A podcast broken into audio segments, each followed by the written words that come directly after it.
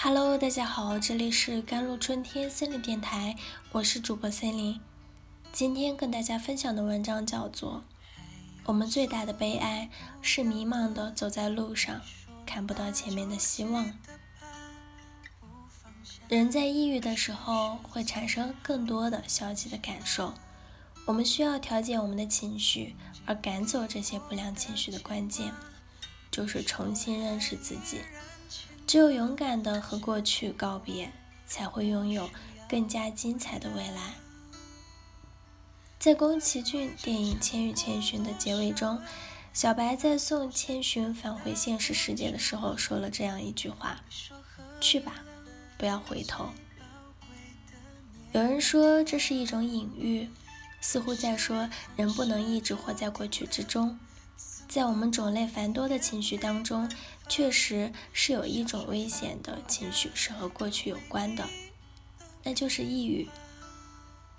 简单的说，人之所以会感到抑郁，很大一部分的原因就是对已经发生的事情难以释怀、自责、内疚，甚至是自罪，都是被抑郁情绪困扰的人最典型的特点。从心理学的角度说，这些不合理的、自我挫败的思维方式，导致我们更多的用一种消极的方式来看待发生在自己身上的任何事，从而使自己的生活一点点的陷入了困境。有时候，我们感到抑郁，不一定是因为遇到了什么重大的挫折或者打击，而是看不到生活的希望。总是感觉生活中充满了各种各样的问题情况，似乎永远都无法好起来。有时候我们会认为一个小错误都会带来非常糟糕的结果，比如有的人一旦工作中出现差错，就会感到恐慌，认为自己在这个公司没有发展前途了，于是感到悲观和绝望。当我们有这种感受的时候，不妨问一下自己。真的有这么重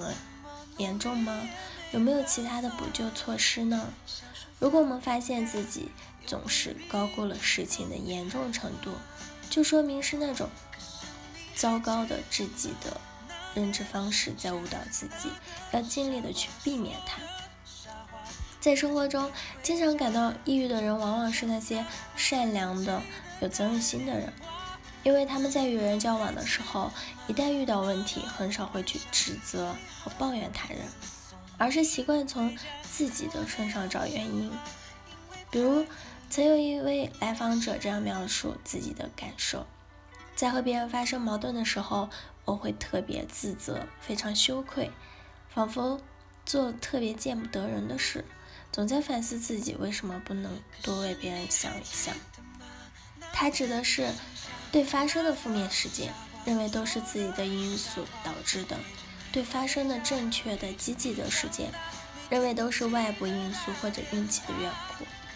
当我们把生活中所有问题的责任都归咎于自己，认为都是自己的错时，那种内心的压力会越来越大，最终会像孙悟空身上的五指山一样，压得自己无法翻身。所以我们在看待问题的时候，要建立更合理的归因方式，特别是要意识到任何事情的发生都是多种因素共同作用的结果，比如环境的因素、实际的问题以及人的影响。一出现问题就把问题归结于自己，也是一种不负责任的表现，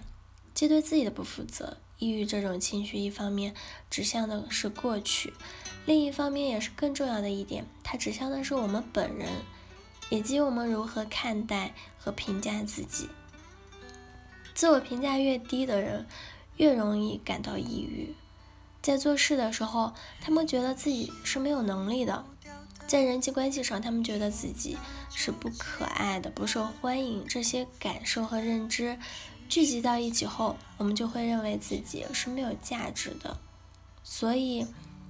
自卑和抑郁就像是一对双胞胎一样，相互影响和成就，使我们陷入到消极情绪的泥潭中难以自拔。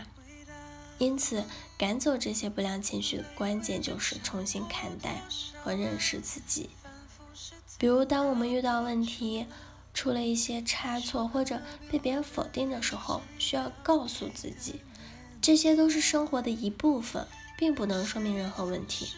更不能以此来评价和贬低自己。生活本来就是一个不断试错的过程。